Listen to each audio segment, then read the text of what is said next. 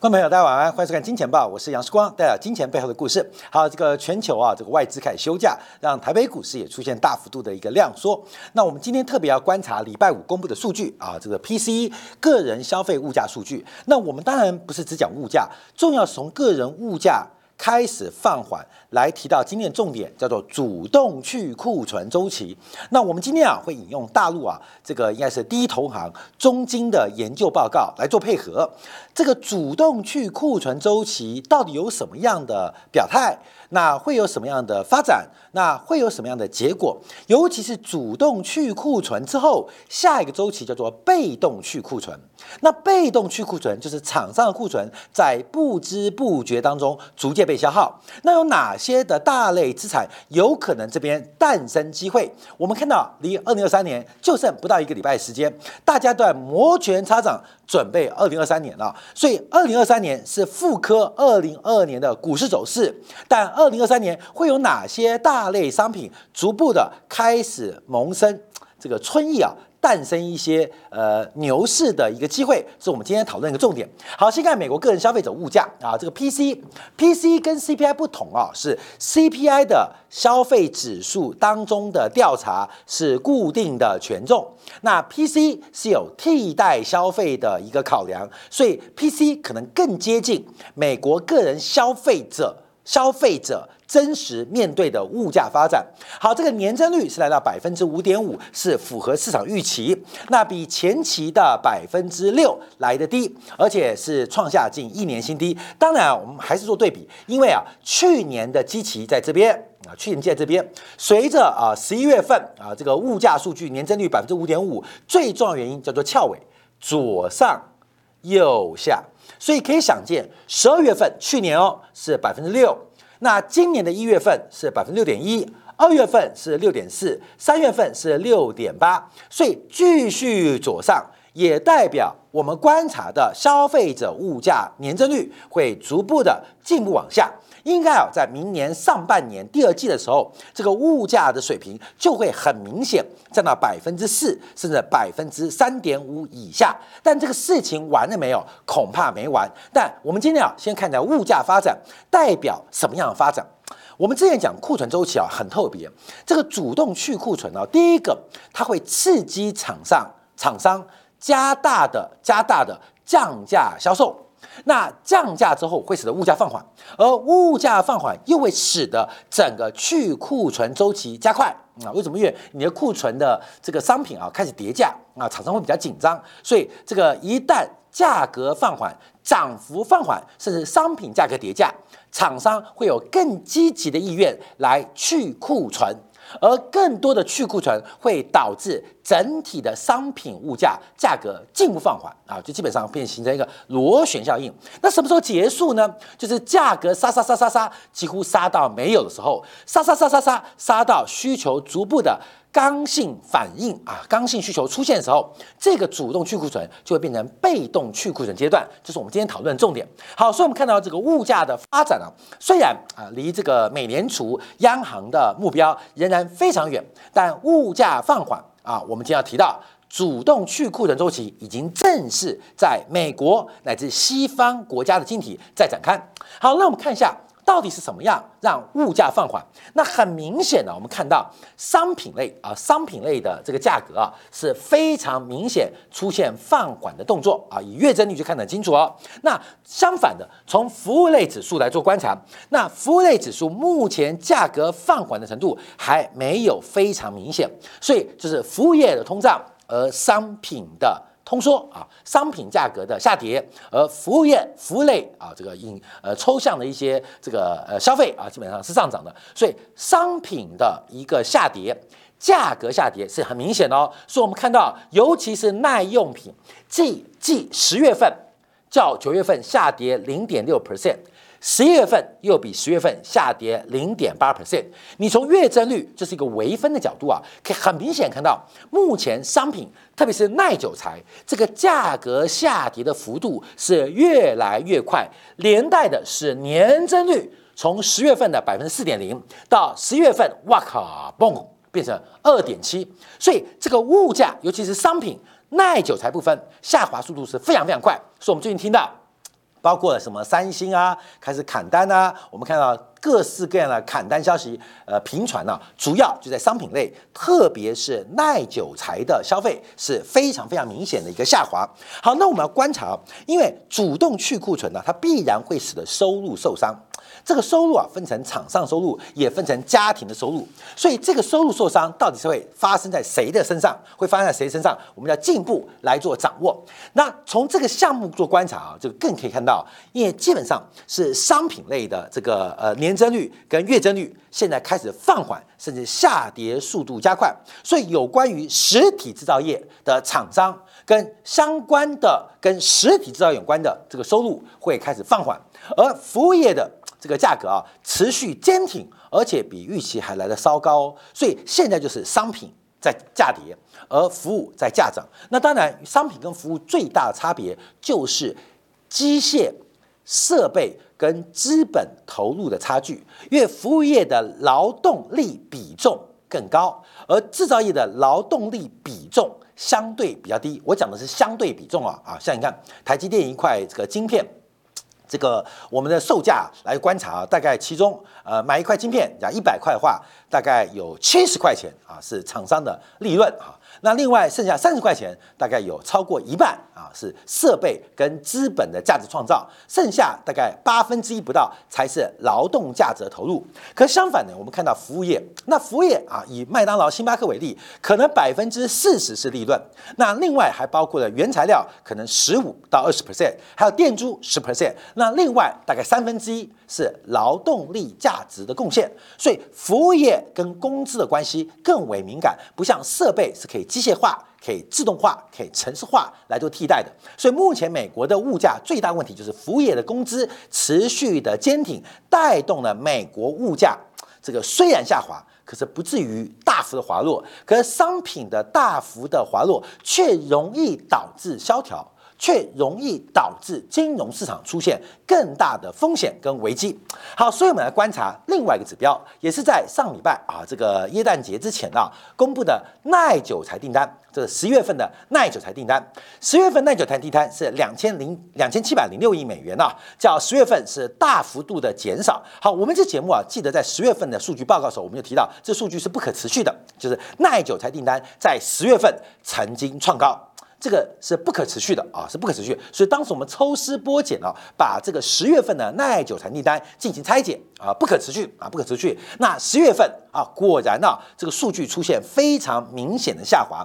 十一月份较十月份是下滑了二点一 percent。以月的角度哦，这是创下近两年以来，近两年半以来，也就是新冠疫情爆发以来最大的月跌幅。啊，这个月跌幅是很大的，而且它这个跌幅远超出预期三倍啊！本来预期是下滑零点六个百分点啊，就公布出来是下滑二点一个百分点。那我们特别观察，扣掉了国防项目，就是呃飞机啊、大炮啊、战舰啊，扣掉国防项目的话，我们看到耐久材订单的月减率更大。是较十月份下滑了二点六个 percent 啊，也大幅度的、更大幅度的超出预期。所以，我们看到整个美国的耐久材订单啊，跟这个消费的商品价格下跌出现了共振发展啊，价格下跌了，你还需要备库存吗？你库存备越多，库存的叠加损失越大，所以从耐久材订单看得非常非常明显啊。那我们就要观察，因为事实上耐久材订单这个总数啊本来就不可持续。这边有两个，一个是明目价格，就是呃比较亮红色的；那比较暗红色的是实质的，就是扣掉了物价的影响。实质的耐久材订单，所以很明显，我们可以看到耐久材订单明目价格虽然是创新高，可真实扣掉物价的因素啊，这鸡蛋一颗六块钱，现在今年一颗变十块钱，明年变十五块钱。好，那当然鸡蛋的整个市场是交易量呃交易金额是走高，可是啊还是一颗鸡蛋啊，所以扣掉物价因素，我们看到其实美国耐久材订单并没有回升。而避免回升，甚至我们观察，因为这边有有个周期来的，你看这是个周期嘛，这是一个周期，这也是个周期，可这个周期本来应该往下掉，但因为有了新冠疫情、货币、财政的双刺激，导致它又往上冲。好，各位要注意哦，这个周期，尤其过去两两年的周期啊，二零二零下半年、二零二一全年，还有今年的第一季，这个周期基本上把本来应该有的周期给反映掉了。所以变成什么状况？在商品部分，大家特别担心，就是本来啊这个大周期的修正没有结束，结果又提前把下个周期的消费给。预支给透支掉了，所以为什么商品会非常辛苦，会非常辛苦啊？好，我们看到包括扣掉了核心的这个呃这个核心的资本财订单，同样的状况也是如此哦，就是本来该修正的未完，可是最近这两年时间似乎又有点透支的味道，这会不会给这一波啊的修正商品的修正带来更长久的压力？那我们这边要引用啊，这个中金的报告，大陆中金的报告啊，大陆的研究报告其实非常非常好啊，这大家可以多多参考。我们看到它做了一个呃主动去库存的一个变化啊，当然我们都要展示一下，因为事实上呃这个中建报告它也不是呃你马上看到的哈，这也不是即时看到，你可能是需要有中金的重度的这个下单量啊或用户，你可以优先取得啊，隔了一个礼拜两个礼拜啊，媒体才开始转发。所以，通常你可能要千万人民币的这个资产啊，在这个中金做交易啊，你可能取得一个财富管理的一个呃这个有钱人的地位，你可以取得优先报告。假如你没有这个地位，那就等待这个报告公开释放啊，大家可以等等一个礼拜或两个礼拜之后。那通常正式发表时间，其实早在正式发表之前，很多千万级的这个中金客户就已经拿到这个报告了。可我们今天特别提到。因为你不要有千万人民币哈，假如你看《金钱报》，我们比中金更早至少两个月时间哈，两个月时间就跟大家分享过主动去库存周期。好，我们现在中金报告，它它把图做得非常漂亮。因为目前啊，弱需求跟高库存已经成为美国增长的一个主力啊。特别提到从这个 PMI 的分项，再看到标普五百股市第三季的净利润率啊，开始出现转折。好，各位，这就是我们讲的戴维斯双杀，已经开始了啊！戴维双杀已经开始了，已经开始了啊！你当然可能要等等到跌破低点的时候才会发现哦，戴维双杀已经开始了。其实已经开始哦，从呃 ISM 的这个采购经理指数，再到美国股市标普五百啊五百大的第三季净利润啊，它的年增率已经开始放缓哦。这个转折一旦开始，它不是一个季度。两个季度也可能不会落地，至少可能会在三到四个季度以上啊。所以，我们看到目前美国最重要的这个大陆最近常讲叫分子端啊，分子端受到了影响啊，受到了影响，也就是整个企业的盈余，目前不管是数字数字啊。还是品质开始出现一个下滑阶段，就所谓的断戴维斯双杀啊，大家特别做留意。好，那我看一下库存过剩开始抑制需求。好，我们这个图表有稍微做些调整。它第一个是用大陆对美国的出口，从年增率角度可以很明显哦，因为过去几年啊，这个大陆是世界工厂嘛，美国是世界工厂，可是从大陆对美国的出口年增率已经由正转负。已经由正转负，可以看出世界市场，特别以美国或者欧洲为例，那目前对于商品的需求正在用非常快的速度在做放缓啊，这个放缓从源头从供给端可以看到需求正在大幅放缓。那需求放缓主要原因就是美国的库存非常严重，那中金啊是把生产、批发、零售加起来。变成美国社会的总库存，那这个总库存基本上有几个表表现。第一个深蓝色是总库存的绝对金额，那浅蓝的浅蓝色是把库存除以消费。因为啊，随着人类物质文明的进步，以物易物，服务交换服务，这规模越来越大，所以这个绝对金额会不断的走高。所以要拿一个指标用除的。除的可以让我们看出这个景气的变化，所以绝对的库存除以绝对消费会形成一个库销比的比率，而这个库销比正在快速的反弹跟走高。啊，库销比正在反弹走高，诶，库销比在反弹走高，那应该是被动加库存啊，怎么是主动去库存呢？应该是被动加库存周期嘛？怎么会是主动去库存周期嘛？啊，可能大家分不清楚被动加库存或主动去库存啊。等一下，我们有一张图会给大家再补补课啊，补补课。那为什么会这样说？因为从生产商、零售商啊来做观察，他们的绝对库存量正在出现一个转折。美国生产制造业还有零售业的库存，从九月份开始，绝对的库存。已经见到了峰值，那库销比反弹主要是分母嘛，库存除以消费，库销比嘛，主要是消费开始下滑，使得虽然库存见峰值，九月份见峰值，可是消费下滑的速度更快，导致了这库销比继续反弹。可是从绝对库存来做观察，似乎这个数字啊即将或已经见到峰值了。好，那特别点名了几个产业啊，包括了半导体，包括了耐用消费品。那不管从这个亚马逊的这个促销日啊，还是美国的几次年假，都很明显消费是非常疲弱。所以半导体、零售、耐用消费品，目前很明显的是这一波这一波库存的一个重灾区啊。什么耐用消费品嘛？譬如什么，像自行车啊。那半导体库存更不在画下，所以我们看到那零售端呃库存也不断的累积嘛，所以这几个产业是目前库存的重灾区。其实不单单是库存重灾区哦，也是过去几年过度投资的重灾区啊，这大家特别当心啊，因为啊你要想这种重资本或是这种二小时不停的厂房一旦启动，你像钢铁，像过去的 DRAM。一旦启动，它是二十小时不停工的，像石化的炼油厂，一旦启动，它不是随便提供的。那这时候选择停工的条件是变动成本，所以有时候我们看到这些厂商会赔钱来做生意，或赔钱开工。那它的赔钱是这个会计上的一个亏损，可在经济上，它只要它的单价。边际收益高过它的变动成本，它会继续开工，所以使得现金流为正，但 EPS 为负，越做越赔钱哦。这个事情啊，很快在明年上半年就会发生啊，就会发生。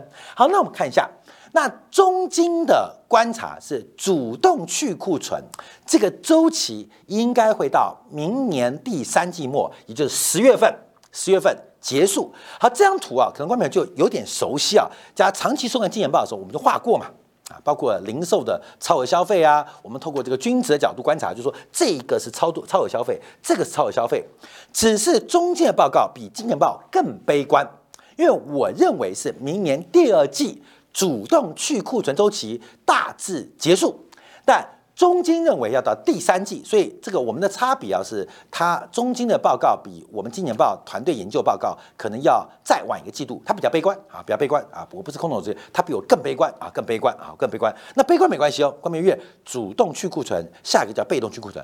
你听到这边还比较悲观，有有周期要开始啊，所以先看中金啊，啊中金目前的观察就是要还需要大概三个季度才结束。那他的讲法有没有道理？有道理，因为他从一九九四年进行长时之间的规律性的探索，呃，从一九九四年到目前为止，美国的商品中期总共就是库存周期啊，总共进行了九轮。那每一轮呢，大概从扩张到收缩，大概会有三十七个月。在收缩的过程当中，第一个主动去库存，平均啊，平均是十三个月，而被动去库存大概是五个月，所以观察十八个月，从中金九月份看到峰值。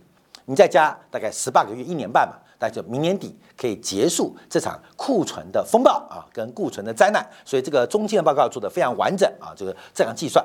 好，那我们就要回来观察啊，因为事实上，观众朋友，你不用千万资产，你也不要成为中金的 VIP 客户，你只要免费收看《金钱报》，其实我们都有跟大家做说明，做美国的周期观察。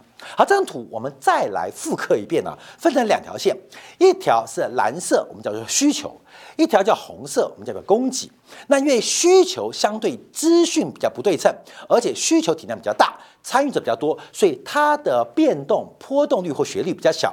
而供给厂商它有比较相对的资讯，而且供给厂商毕竟比需求者来的少，所以供给的弹性会比较大，所以形成几个周期哦。你看，观众要注意哦，当景气复苏的时候啊，复苏什么？以蓝色线变正嘛，需求越来越多。厂商会加紧赶工来生产，会形成一个交叉。那这个缺口，这个缺口，看到没有？当供需超过之后，这个供给大过需求，这个缺口就叫做主动加库存。因为供给嘛，红色线主动生产，而且它的生产量超过需求量，形成主动加库存。那这个图画很简单，你怎么知道需求什么时候转折？不知道嘛。所以你只要加紧生产，抢占市占率啊，抢占市占率。所以我们看到很多的，不管像韩国的面板啊，像台积电的资本开支啊，他们为什么很疯狂？原因就是你不能确定景气会走多久，只好疯狂的扩张，在整个景气结束之前，先把该赚的钱给赚到手。好，这是主动去库存。那随着景气下滑。需求下滑，厂商应变不及。我去年投的产，明年才开工，可是半导体的市场需求已经滑落，怎么办啊？这时候出现一个叫做被动加库存啊，根本就是被动，说主动加库存变被动加库存。好，等到景气完蛋了。最近干嘛？你看很多厂商开始缩减明年度二零二三年的资本支出，开始检讨库存的规模。为什么？因为蓝色需求不断下滑嘛。但厂商的反应经过一段时间消化，你像现在巨大开始放假啦。听说很多的工厂啊，下游加工厂放六十天、放五十天的假，干嘛？把整个产生产的动作完全降于零，所以生产。供给的一个速度会快速向下滑，那这一段时间我们明显哦，供不应求，供不应求会涨吗？不会，因为它主要是在消化库存，就叫做主动去库存。好，我们在今年的六月二十号，我们就提到，美国正在从被动加库存往主动去库存阶段。来做发展，我们在十一月九号再度来做一个讨论，就认为美国的主动去库存并没有进行很顺利，甚至往上游来发展，就是去库存不顺。所以其实从六月份到今年十月九号，各位你不用千万人民币资产，你也不用成为中国最大同行中金的 VIP 客户，你看免费版《金钱报》就知道，我们一再预估主动去库存的变化啊，主动去库存变化。那目前观察啊。全球的主动去库存应该会在明年第二季落底，而中国是最早开始进行去库存的动作，而且去库存有分哦，有分上游，有分中游，有分下游，因为先跌的先涨，先涨的先跌嘛，所以现在要观察哦，这个中国的主动去库存应该会领先于美国的周期。这个顺序哦，所以不是中国比较强哦？为什么？先跌的先涨嘛，先涨的先跌嘛。所以过去这一年当中啊，这个我们对于中国大陆市场的一个呃评论或介绍讲的非常少。什么原因？就叫大家注意风险，不敢跟大家有随便的一些瞎建议啊啊！原因什么？就是在进入一个去库存周阶段，不要随便去摸底，你也可能会摸到低点，摸到便宜的价格，可是是摸在左侧。那最漂亮的是从被动去库存的启动，你会有机会看到很多大类资产或产业周期的右侧，买的低不重要，要买在起涨点嘛。我们宁愿你要你要买起涨点，买低点，懂没有？当然需要买起涨点啊。你要卖高点还是要卖起跌点啊？那我们呢需要卖起跌点嘛，因为低点跟高点不好掌握，可是起涨点。跟起跌点其实是可预期的发生，所以目前从主动去库存周期啊，我们看到中国在低点，那转换了没有？那再看到美国在什么位置？那随着大陆这个疫情的隔离开放啊，现在中国的被动去库存应该非常明显。从二零二零年新冠疫情开始啊，我相信世光对于新冠疫情的看法一直维持始终不变。这是一个自然的疾病，可是包含了太多政治色彩。包含了太多社会控制的手段，有太多媒体的阴谋、政客的挑拨，导致一场自然不过的流行病啊！流行病会死人哦，再自然不过流行病被加工成一种社会的流行病，这是我这三年没有改变过的看法。我相信《金钱报》官媒可以作为一个见证，说这三年啊，到底做对什么，做错什么，到底该做什么。不该做什么？其实，事实上，我们这三年从新冠疫情爆发初期到现在，我们一直都没有改变过。人不可能，人定不会胜天，这就是人类在生物圈当中的自然周期。流行病的爆发是有频率的，是有周期的。我们想试图去抗拒它，发展疫苗是对的。可是，过多的政治色彩、过多的社会控制手段、过多的媒体的渲染，其实都是。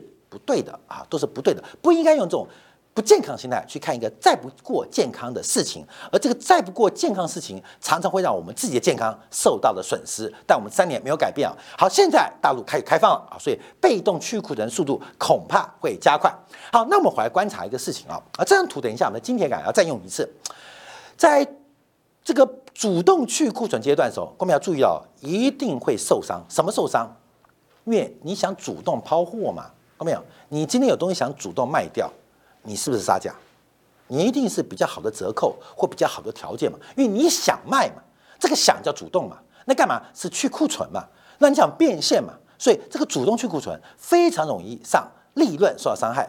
这利润分成两块，一个是个人的收入，一个是企业的收入啊，这是两个收入。可是我们看到个人的收入最新公布，十月份美国个人的所得月增率啊是百分之零点四，高于预期。好，这是好消息还是坏消息？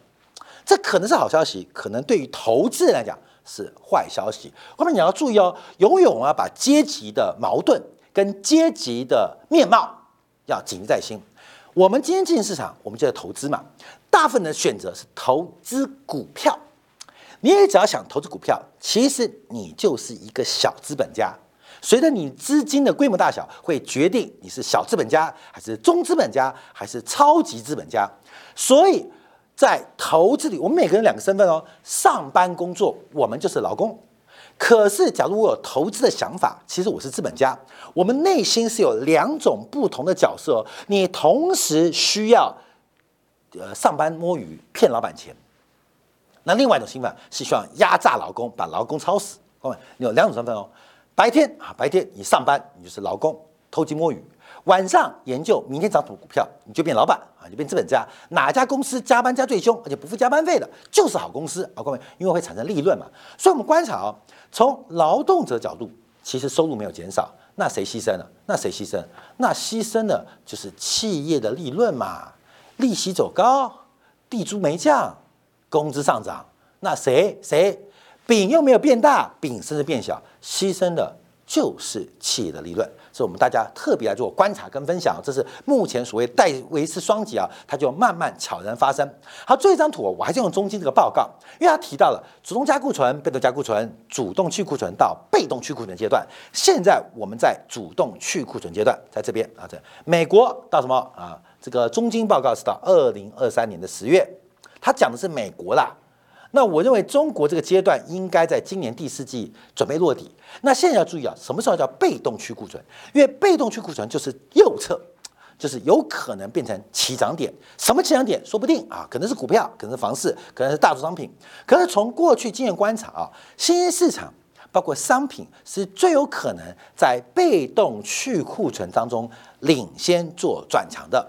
所以我们还是维持我们的观察，明年第二季。是最好新市场，你就金砖国家嘛，所以新兴市场是一个最最最最最有机会的发展。台湾不算新兴市场啊，韩国也不算新兴市场。我们我觉得这个都是以及准已开发经济体啊，这还不是新兴经济体啊，这个只是还留在新兴经济体里面，其实早就是已开发经济体啊。这大龄熟女啊，大龄熟女还混在。高中里面啊，没毕业啊，其实早就是大龄熟女啊，这不是轻熟女哦，是重重重重重重重熟女啊，所以我们我们所新市场就真的是新兴市场啊，新市场。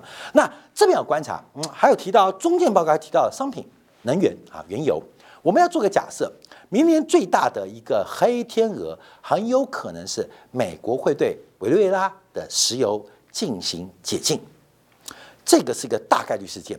那委内瑞拉的原油一旦解禁，对于美国的能源进口结构是最有利的啊，因为美国是这个呃这个墨西哥湾是长期的制成是针对呃来自于墨西哥的重油，那这个墨西哥原油的产能恢复可能是明年约上最大的变数，所以原油可能要开始逐步乐观，可这个变数在其中就要特别当心，因为我预估啊，明年第一季、第二季，美国很有可能会把委内瑞拉的原油。进行一个放松管制的可能性越来越大啊！我们看上礼拜俄罗斯要拿呃石油的这个产量呃减产来进行一个威胁，那美国最大的武器就是委内拉，而委内拉的石油管制一旦解禁，这对于全球原油，特别是纽约啊其交易所交易的西德原油会有非常大的一个影响哦。